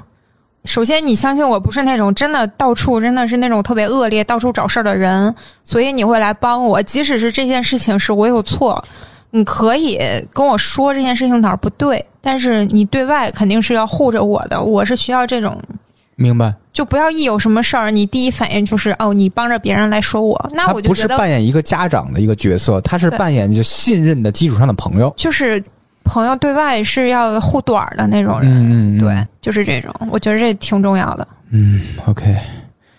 第十七题，哎呀，这个已经是开始挖掘成长经历啊。第十七啊，你最宝贵的记忆是什么？记忆不是技能啊，记忆。挖掘成长，我 嗯，一片空白，我最宝贵的记忆。对，这个东西是需要提前想一想的，就是比较临时。哎，其实也是真实反应嘛。我觉得除非有那种特别特别印象深刻的事情，就是美好的事情，可能对我来说目前想不到。也不一定是美好吧，最宝贵。那我先说吧，嗯你刚才也提到了，因为我呃呃，首先家长对我是那种打骂教育，从小，包括学校老师之前听节目也都知道那个老师是什么样的人，嗯他们也是那种体罚了、打骂那种的。你要说的最宝贵的记忆啊，从成长这方面讲，是我小学三年级，在一次班里的趣味的小比赛的时候，我被老师夸了。那是一个什么比赛？就是一个类似于班会，大家组织点小活动。什么项目我印象特别深？我是怎么觉得它是一个最宝贵记忆啊？有一个项目就是拿一个乒乓球拍子，上面放一乒乓球，从教室头走到尾，不是颠，是让它保持不掉下来。啊应该是两圈还是三圈？嗯我速度最快，并且特别稳。老师说：“哎，真是行啊，你这个协调能力、平衡能力还挺强。”这话印象特别深，因为除了这个记忆啊，就全是那种啪一嘴巴、砰一脚那种。那我突然觉得前几个问题里面，如果你接受了鼓励式的教育，也许真的会对你有挺大的改变的。嗯因为一件事情你能记得这么久，可能你真的挺缺少这种。嗯那你有没有灵感？没有，我觉得就是宝贵的记忆。我觉得我好多回忆都挺美好的，但是挑出一个最宝贵的，没有，嗯，真的没有想想不到。行，那就直接嗯略过了。嗯第十八题，难为你了。第十八题是你最糟糕的记忆是什么？不是 对于我这种特别不记事儿的人来说，这种事情都挺难的，除非是很大的刺激，我就会印象很深刻。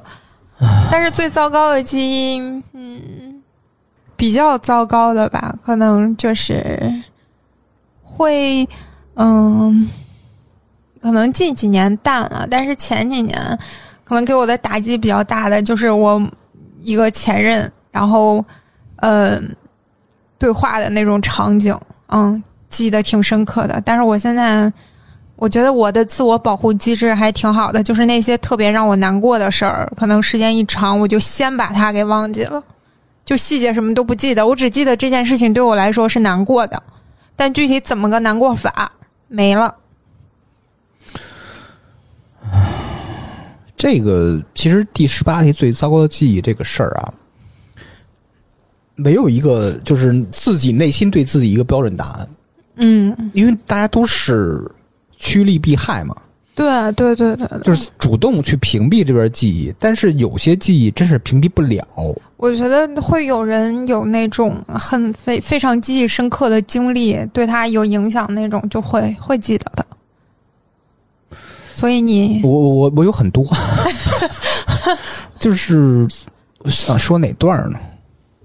就说一个前几年吧，应该是一九年夏天，嗯嗯，我女朋友在国外工作，我们一个月才见一次嘛。嗯那时候也不工作，也没什么事儿，就每天混迹于各种精酿酒吧和就是那个演出场所，美好的一天，对，就是各种美好的一天完完美的一天。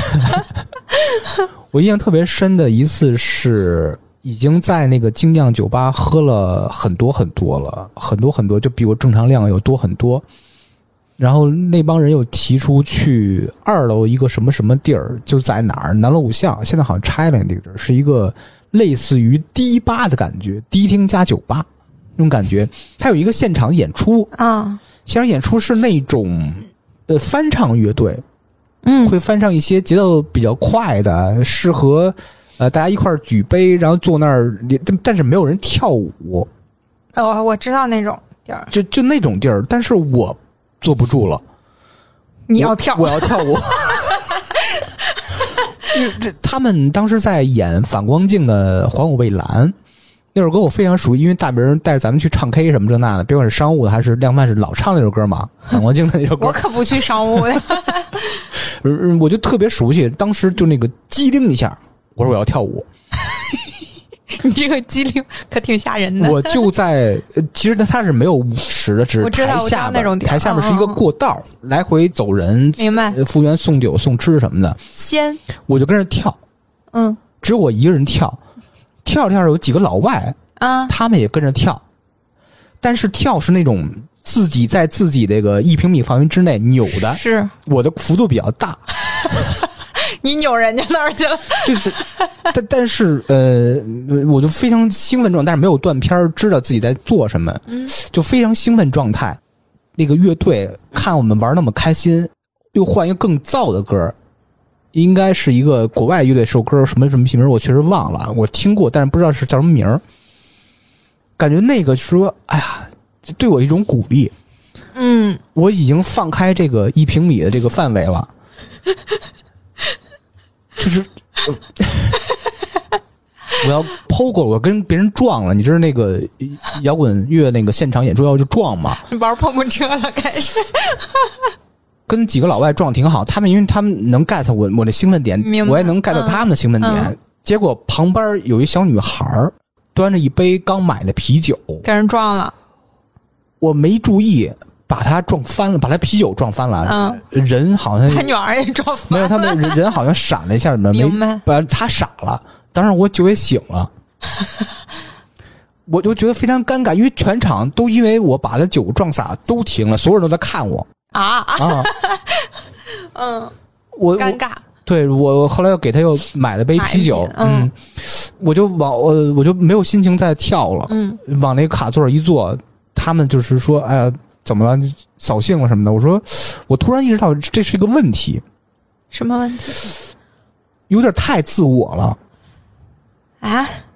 嗯，我当时的感觉是有有点特别自我，因为我是属于那种特别愿意带动气氛，嗯嗯，想让大家一起高兴，因为我觉得这个事儿应该这么干，想大家都这么干，但是真的有人不认为这个事儿应该怎么干，我有点打扰别人了，所以这个机遇对我来说特别特别糟糕，因为这种尴尬和全场看我那种感觉，哦虽然仅有几秒钟，我都觉得太糟糕了。这个明白。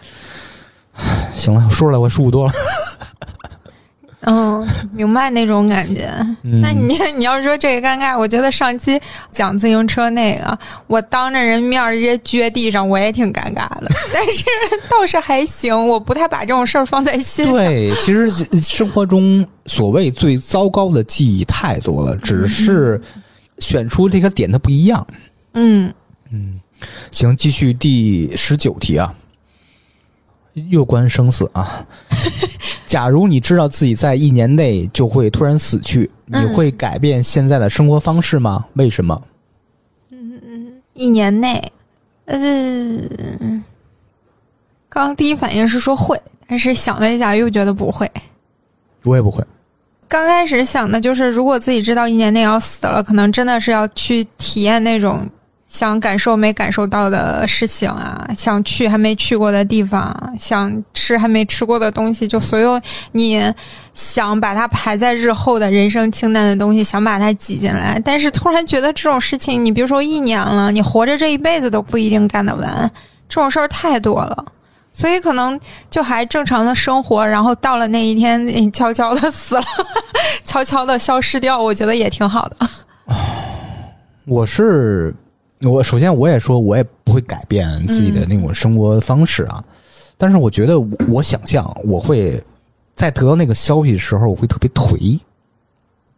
那肯定都会吧？这突然之间一下，谁能接受得了呢？你肯定是需要一个缓冲。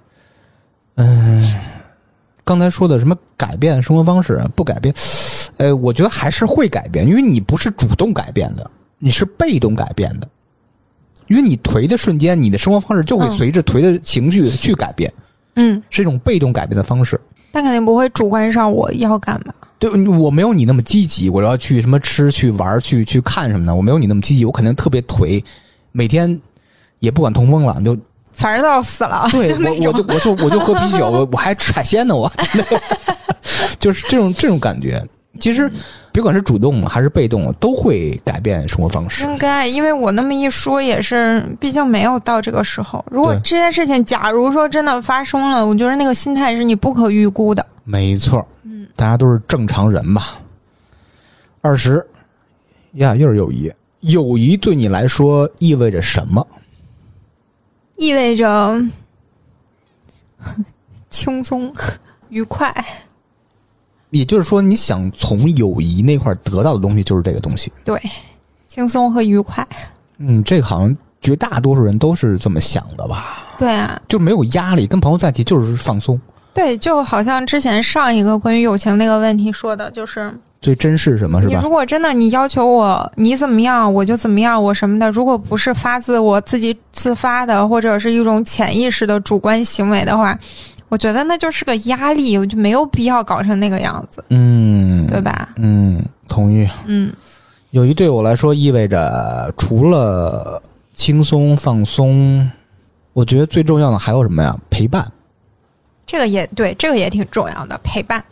对，因为你想，比如你最近压力很大，你肯定第一反应去啊，你是独处那种人哈，我是第一反应去找朋友喝酒聊天儿，别管是诉不诉说这些事儿吧，我也需要，我就是这个事情压力特别大，或者是非常就遇见一个很难过的事儿，非常难过的时候，一定是要独处的。啊，我一定要选择先自我消化，直到这个事情可能马上要让我的状态恢复正常的那个之前，就是有一点影响，但是影响不大的时候，我需要朋友帮我把它排解一下，然后让它彻底散了。别的可能就嗯，不需要了，嗯就，还是独处的时候多一点。行，下一个啊，二十一，爱与情感在你生活中扮演着什么样的角色？爱与情感对，有啥区别啊？我甚至不知道怎么回答这个问题。我猜这个题面是想得到什么答案呢？就是首先说是不是必需品？那一定是必需品。必需品，那他在这个必需品里边扮演着什么样的角色呢？不往大了说吧，就是最基础的，它可能是你和这个世界的联系，嗯家人呀、爱人呀、亲人呀之间，不就是靠这些情感、靠爱去维系？那可能这些人让你感受到你和这个世界还有一点联系。我有时候是这么感觉的。如果没有这些人了，可能只有你自己，或者我属于那种相对来说，可能就我朋友偶尔说我什么，那那那个词儿叫啥来着？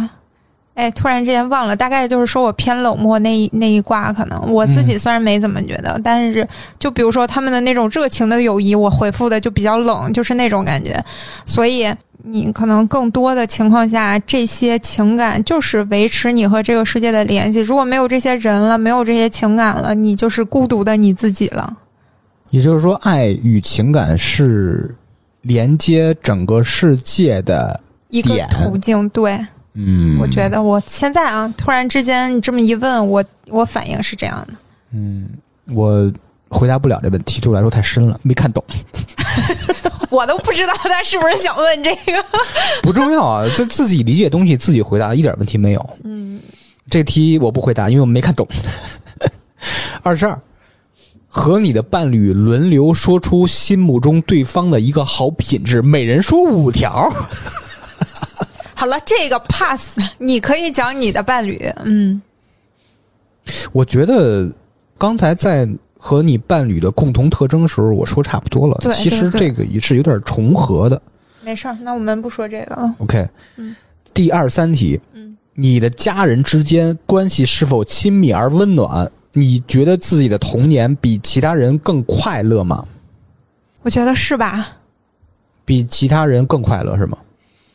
嗯，我怎么说呢？我感觉我的世界里面没有意识到小的时候谁的童年是不快乐的，就没有受到过太多的限制，也没有见到过那种特别苦难的童年。所以我觉得大家的童年，就是至少在我成长经历以来认识的人，小时候认识的人，大家童年都是又开心又快乐，该上学上学，该玩玩，真的没有什么特别不一样的经历，可能就是过于平凡了。但我觉得我还是挺幸福的，就包括我之前说的经历，就我爸妈对我可能更溺爱吧，其实有一点算了，更偏爱一点。就可能你看我我表姐，就是我姨他们对她就比较的，就在我看来就属于一个正常的亲子关系，但我妈可能对我的关心会更多加。倍是吧？对，嗯、首先说我啊，我的家人之间关系是否亲密和而温暖，这个不好说。我觉得是的呀。为什么你觉得不好说呢？因为我想的是我的父母，也就是我你觉得。不温暖的点在于你受到了，比如说小时候的那种打骂，也不是小时候，因为我现在想的是现在的状态。啊。嗯，不算亲密，也不算温暖，就是也没有冷漠和生分，是没有那么热，也没有那么冷，就是温的。你对别人会有特别热情的时候吗？发自真心的雀跃的那种？但是有，一定是有，但是我觉得热情，在外人看来，或者说对方看来，应该就是特别正常的反应。因为我平常是一个特别冷的人，这一点，我们就我觉得其实还挺像的，嗯就是咱俩就是我可能对一个人很正常的一个，对别人看来相当正常的一个接待，就已经非常的热情了，就不会有那种特别外放、特别张扬的热情那种。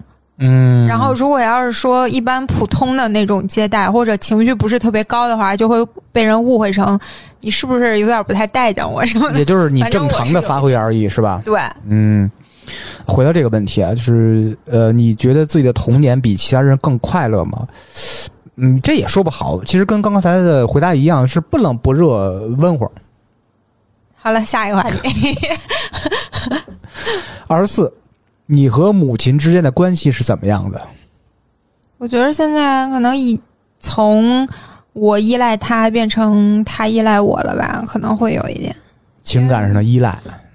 因为毕竟你长辈年纪大了，他就开始会觉得自己变成弱势的那一方，嗯，就可能会更依赖。何何况就是对对对是这样的，因为前两天我妈给我打电话，就是我也能感受到那种语气里是。他会替你开心，一个是他自己不开心的时候，他会想就是跟你说，在你这儿寻求那种安慰，就会有一种那种依赖的感觉。嗯，你跟你母亲的关系从小有没有一个就是曲线的变化？更多的变化，我觉得可能是源于我嗯自己。就您看，我刚自己出来上学啊、上班啊什么的，嗯，我妈送我的时候，她就会，就是好像有两次我妈是哭了，但我从来没有觉得想要哭。我其实是一个挺容易掉眼泪的人，但是对于这种事情，我就没有过特别想哭。嗯，所以我觉得这种咋说呢，就是可能是我自己变得越来越不依赖家里头了，但是我妈应该还没有变，她还是那种我从小到大对我特别好，特别怎么样，特别关心的那种状态。嗯，回到我啊，我觉得我跟我母亲的关系怎么定义呢不好定义。但是我给你举个例子，比如说我打电话，那时候家里还有座机的时候，如果是我妈接的，嗯我能跟她聊好长时间；嗯每每是我爸接的，就聊个两三句，甚至半分钟都没有，然后我爸会来一句：“让你妈跟你说。大部分都这样吧，”是吗？是大部分都这样。那为什么呢？我以为男孩跟父亲可能聊的稍多，但没想到也不多。不多，这跟性别有关系吗？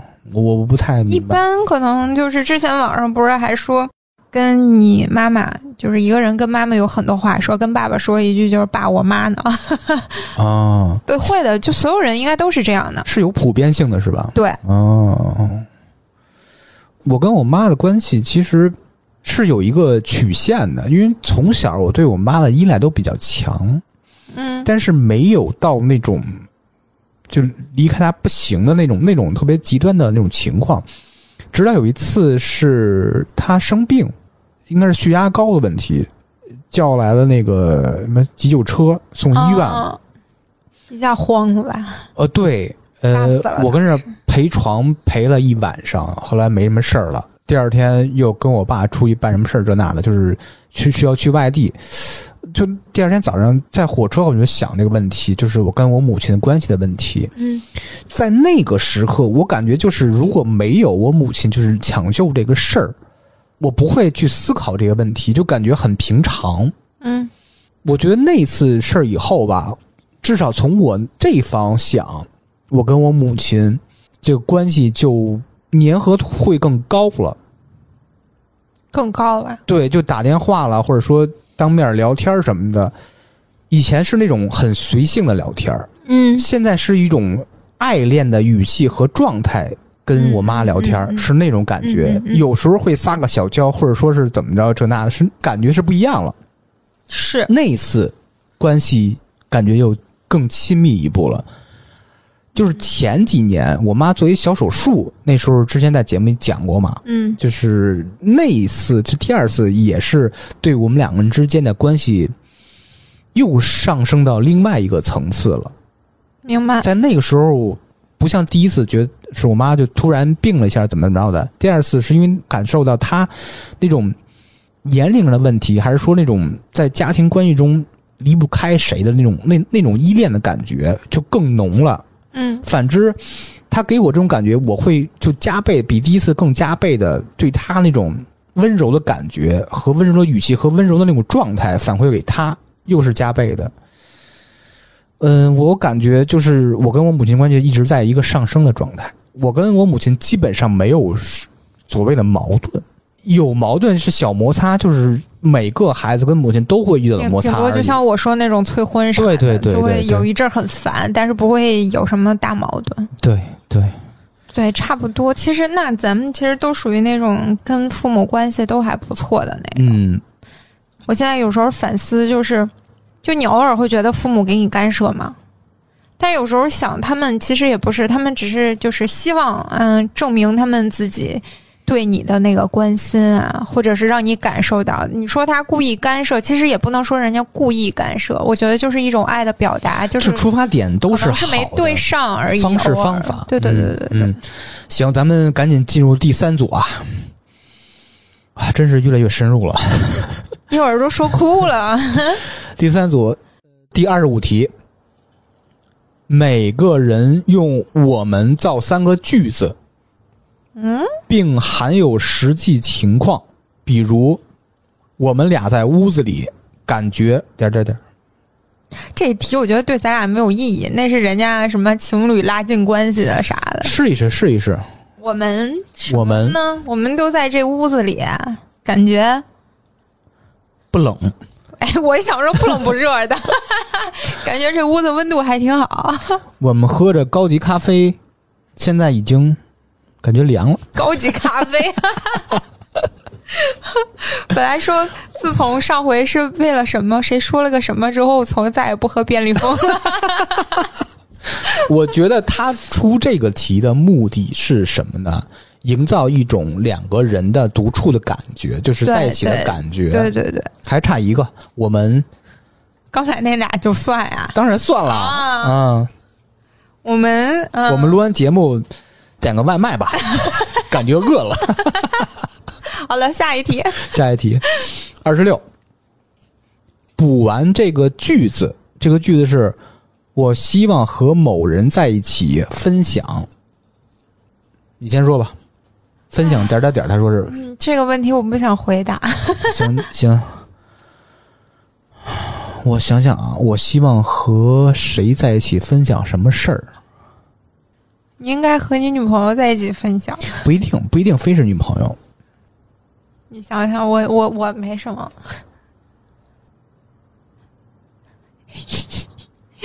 确实挺难啊，因为现在没有啥可分享的事儿。嗯，那下一题吧。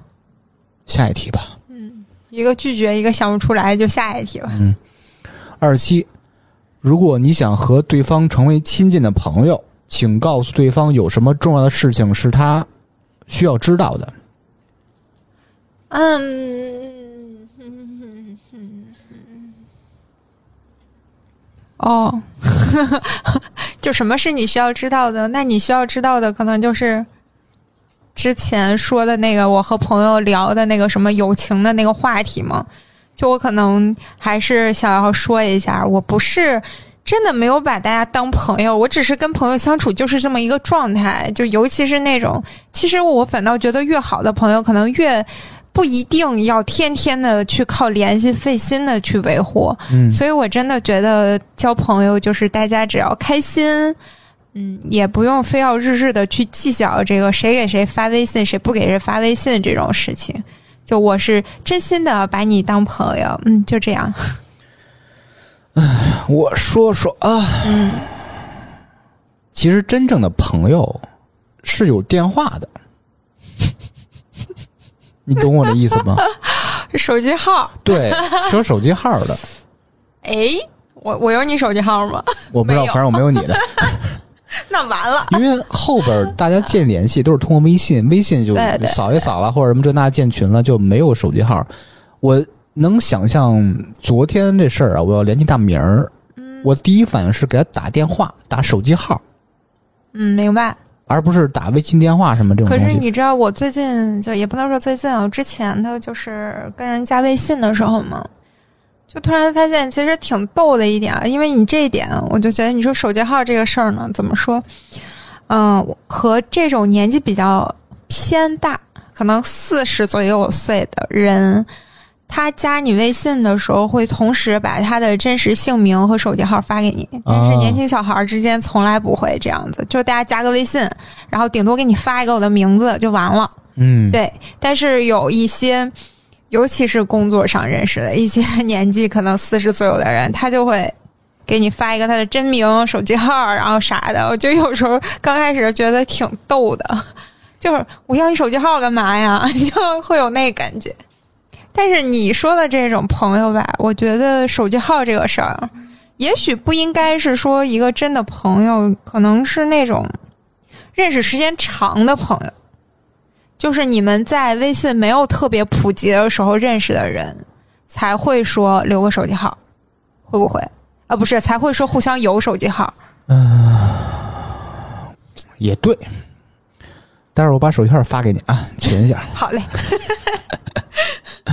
二十八，告诉对方你喜欢他或他身上的什么东西，要非常实诚，说些你不会对萍水之交说的东西。我觉得就是你那点就觉得挺好，就是刚才说的不问，啊，就是大家都会很轻松，没有一个很很大的负担。我之前有一些，尤其是一个女生朋友，是那种她会疯狂的给你分享他个人的那些事情啊什么的，就是可能尤其是一些一些女孩儿，她交往的习惯是我给你分享你的我的秘密，你也要跟我分享你的，这样我们才会是好朋友。但有时候，尤其是你岁数越大，以后有些事儿你是不愿意跟别人说的。但是这个人疯狂跟你分享，然后他再问你，你要不说，就好像不把人当朋友。但是你又真的不太想提很多。他就是有一种交换秘密那种感觉。对对对，这种就会觉得压力很大。嗯，我觉得这种不问，然后给对方一个空间，这种交往才真的是嗯轻松愉快。没想到我是是一个这么厉害的人。那嗯是的，我再说一下你，嗯说些你不会对萍水之交说东西。我觉得你这个人呐，有想法，是 真的吗？有想法，有观点，而且看这个事儿啊，有些价值观跟我特别一致。挺好的。但是哎，你说到这一点，我突然想到一个我今天上午还在考虑的问题，就是突然觉得有一点悲哀，就我觉得我不会思考了。怎么说呢？嗯，有的时候可能在前几年会有那种感觉，看到一个事情，你有非常多的观点，你疯狂的有很多的条理，就立马就摆在这儿。你觉得我从这个观点，我觉得这个事情怎么样？从那个角度出发，我觉得那个事儿怎么样？然后可能有一个事情，我我甚至会有几个解决的办法。这件事情发生，如果这样我怎么办？如果那样我怎么办？但我现在有的时候觉得脑子里是空的。你是不是有点皮对待这些呃发生的事儿了？嗯，我就是就也说不好等着它发生，到时候再说。对，有一点儿这种感觉，就是呃还有一种，就以前觉得我怎么就不能留一点时间给我自己思考？就是一到一个独处的时候，我脑子里疯狂的有好多事儿，我觉得我都得琢磨琢磨。一到现在，我觉得没有了，我不会思考了。突然有一有一个这种感觉，我就觉得我脑子里空了。我这些年我在干什么？就感觉怎么脑子这就是我比较欣赏你这点啊，你会时刻的反省自己，就是如果你不反省自己，你是不会意识到所谓的脑子空了，你还是有想法。哟，夸对点儿了。嗯，感谢你。哎，二十九，和对方分享生命中那些尴尬的时刻，这咱分享的还少吗？每天都尴尬，每天都说什么 跳舞把人啤酒撞了，撅那儿自行车你摔那儿了，这个感觉你大家去回听节目去吧，太多了，直接略过啊。三十，你上次在别人面前哭是什么时候？我我老自己哭啊，在别人面前哭，紧接着就是自己哭呢。我自己哭，可能就是。三四个月吧，嗯，也许吧，应该挺挺也挺久的了。嗯，在别人面前哭，大概也是那个时候吧。嗯，差不多。我想想，我在别人面前哭，哦，应该是也差不多那个那那那两三个月前，是在我女朋友面前哭。这个具体事儿太隐私，我就不说了。嗯嗯嗯。嗯，自己哭呢，就是这个事儿过去以后，第二天 我 自己哭。那个时候，嗯，对。哎，你想一想，你也挺那什么的，你就发现平时大家白天见面人模狗样的，其实背地里自己都哭，而且这个频率其实感觉相隔不是特远，也就两个月、三个月之前。嗯，怎么说？说好听点儿，这个脆弱事儿啊，不太愿意拿出来分享。对，嗯，行吧。三十一，告诉对方你已经喜欢上了他或他身上的什么品质？哎呦，这他妈好多重复的。咱们刚才说的那个就算了。嗯、OK，那个就是不问是吧？说想说了就自然就说了，不问。就是不强迫别人，也不试图掌控什么，就是很轻松随意、轻松自然。行，三十二，你觉得什么东西是严肃到不能开玩笑的？可能就是父母吧。嗯。这个节目也屡次提到了。嗯，我呢，啊没有。我觉得啥个玩笑都能接受啊，这甚至所有玩笑指向都是我，我都能接受，因为是玩笑。那你跟我其实差不多，就是对于个人的可能都无所谓。我觉得，除非是或者有一有一些人的一些明显他不愿意提及，会觉得他自己自尊心上接受不了的东西，你就不能随便拿来开玩笑。即使你觉得无所谓，但是人家在意。对，我觉得开玩笑最重要的是知道对方的底线是什么，对，和对方的点在哪儿。因为开玩笑啊，是一个取悦对方和取悦自己一个双重取悦的事儿。对，这不是你作为。过一嘴瘾就就结束那种的，但是我觉得父母这种事情，你虽然说啊，大部分无所谓，但是可能轻易的玩笑还好。你要是稍微过分一点，可能说自己就无所谓，但是说父母还是不行，就是跟别人也不行。认同，是吧？嗯。三十三，靠，又是生死的问题。三十三，如果你今晚就将死去，越来越近了。刚才还一年呢，而且没有任何机会同任何人联络。嗯，你会因为之前没有对别人说过什么话而感到遗憾吗？你为什么到现在都没有对他们说这些话呢？我不遗憾，我也不遗憾，过。嗯，这不遗憾，因为咱俩人特别像，就是属于那种这事儿过就过去了，然后你你不会后悔做某件事或不做某件事，是不是？你有遗憾想说，但是又没说，除非这个事情是有可能的。但你很多时候可能我很遗憾这件事情我没说，是因为你已经没有办法说了。对，而且我想说，就是这种事儿，什么遗憾了，什么后悔这那，是一种自我感动。对，你把自己说的感动哭了，人家啥感觉没有？对，说他干嘛？你没有把这个情绪投射出去嘛？对，是自我感动的一个状态。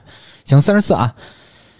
假如你拥有的全部东西都在你的房间里，哎，现在房子着了火，救出家人和宠物之后，你还有机会安全的冲进去最后一次，取出最后一件东西，你会拿什么？为什么？电脑和硬盘，一点都不浪漫。对我现在这个，哎，真的就是我以前是那种。走这种感性情感挂的形而上的，现在我就越来越务实了，真的。为什么？因为除了人以外，除了生命以外，最重要的已经是我的电脑。我的电脑里面有我工作的所有的东西，包括你的财产，你拿出一个电脑就可以了。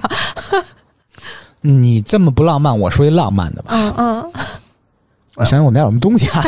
我要拿走我什么啊床头那那个什么相册呀，什么照片啊啥的。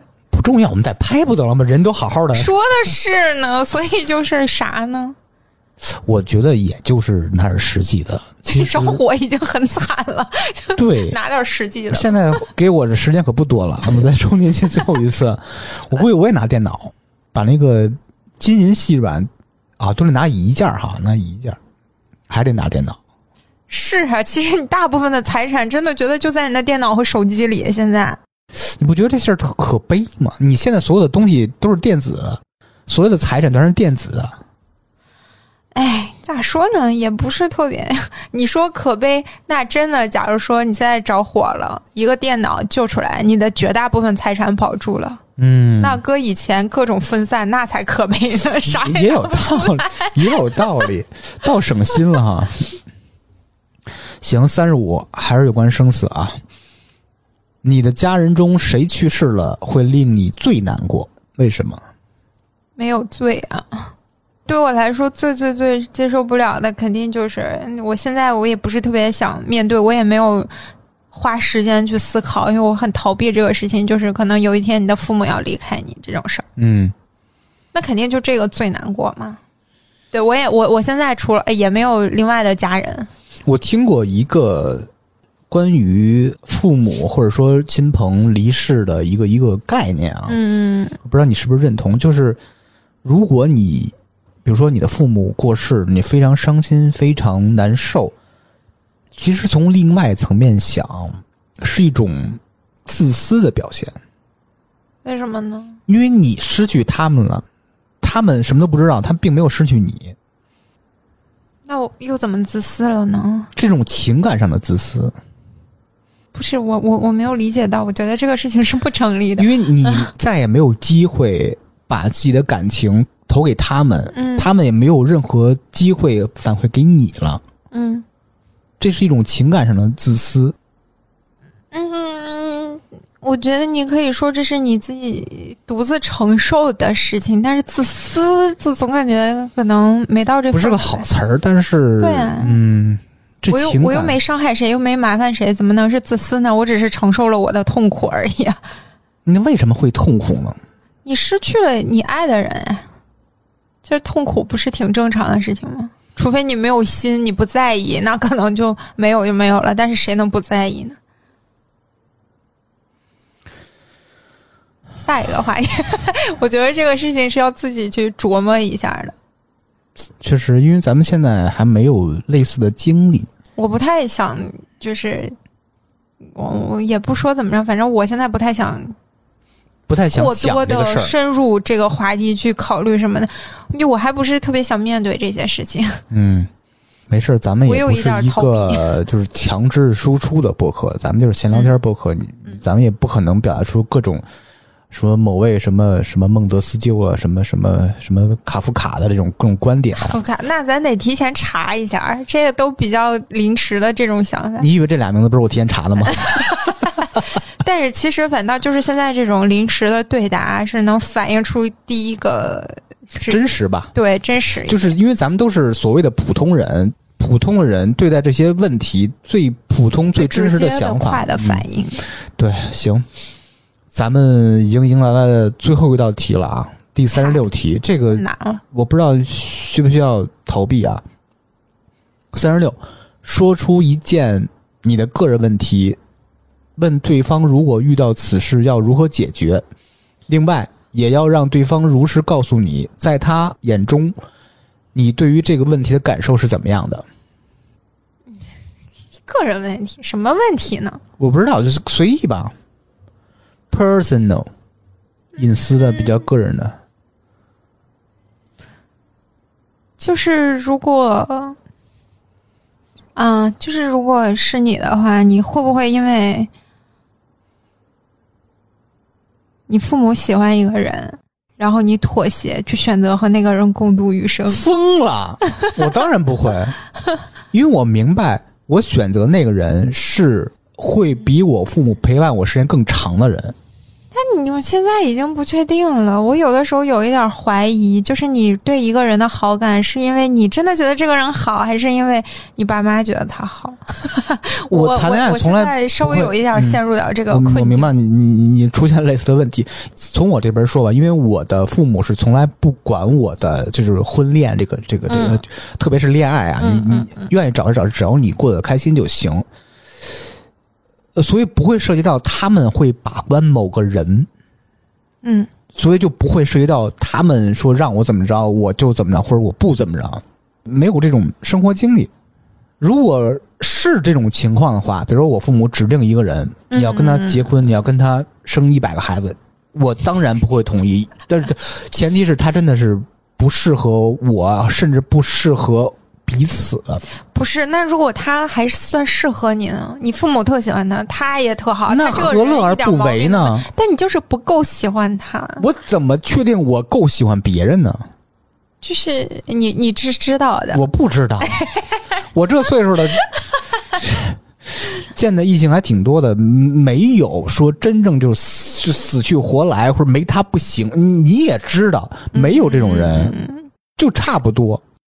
都说水到渠成吧，觉得这人大差不差，又互相吸引，又没有别的毛病，干嘛不试试呢？那有没有这样一种情况，就是人家没有毛病，这个人也很好，你觉得他很适合你，嗯从外在或者性格上来说都很适合你，然后你父母也贼喜欢他，但是你就是不讨厌他，但也谈不上多喜欢，但你知道他很适合，看你要什么。这个就哎，你是要一个人风生水起、谈轰轰烈烈的恋爱，还是要一个人稳稳的生活在一起、结婚生子？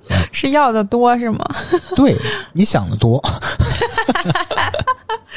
想美了，对，因为我没有类似的生活经历，所以不能跟你分享，就是类似你提出问题。嗯嗯现在轮到我提出一个个人问题，问你怎么解决？嗯，我想戒酒你想戒酒，啊，我想戒酒，这怎么解决？因为对我来说很难。你喝酒对你造成了身体上什么样的影响呢？第一，会导致痛风。嗯，第二，会导致我没有办法按照我的排期去锻炼，不管是跑步还是哑铃什么的。嗯，第三，第二天会难受。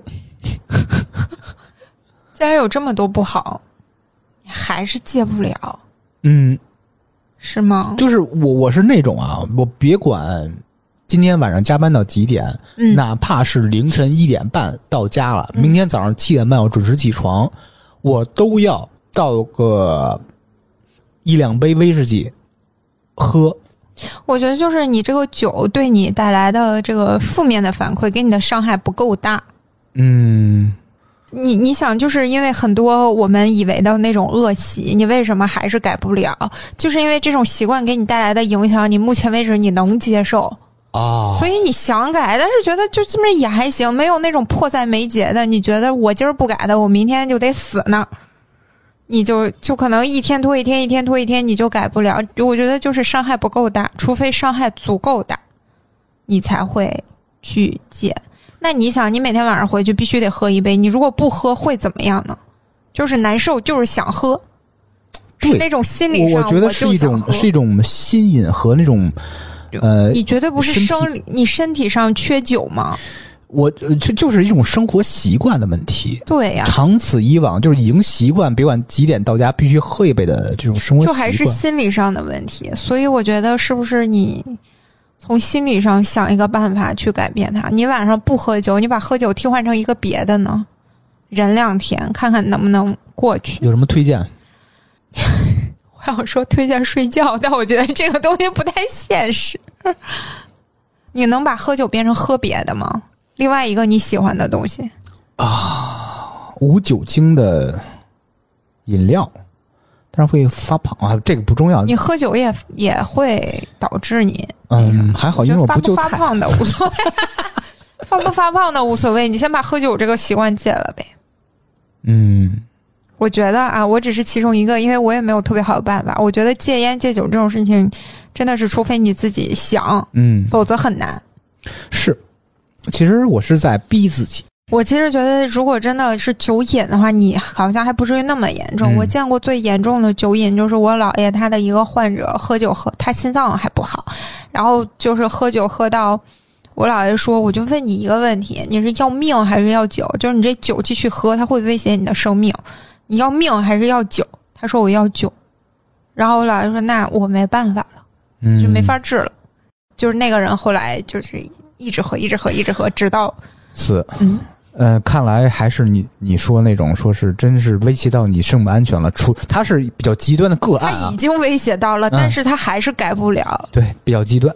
对，但是对于大多数人都是适用的，威胁到你生命安全了，你自然而然的就会杜，绝了。对，对，对，行吧，今天非常的圆满啊，三十六道问题只有一两道没有答，全部做完了。你感觉是对咱们俩的关系有没有一个增进？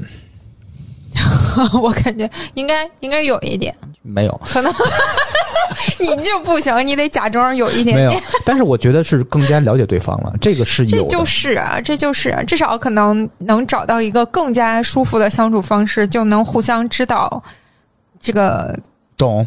嗯，就其实分寸在哪里。对对对，嗯其实咱们两个人聊了三十六个问题，其实就是在变相的互相摸对方的底线和分寸，和怎么能更好的呃融入对方，去聊一些事儿。对，行，咱们差不多了，咱们该结束了。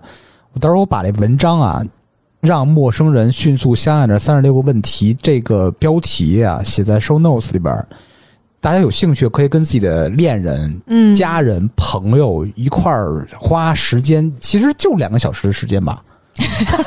哎，我还想说，不知道这期大家听了什么感受，我怕给给那个大家听睡着了。因为咱们这期是属于那种啊情感对谈、敞开心扉聊天，并不是嘻嘻哈哈那种咱们日常节目那种嘛。嗯因为咱们不在没在没在查，没有人骂了，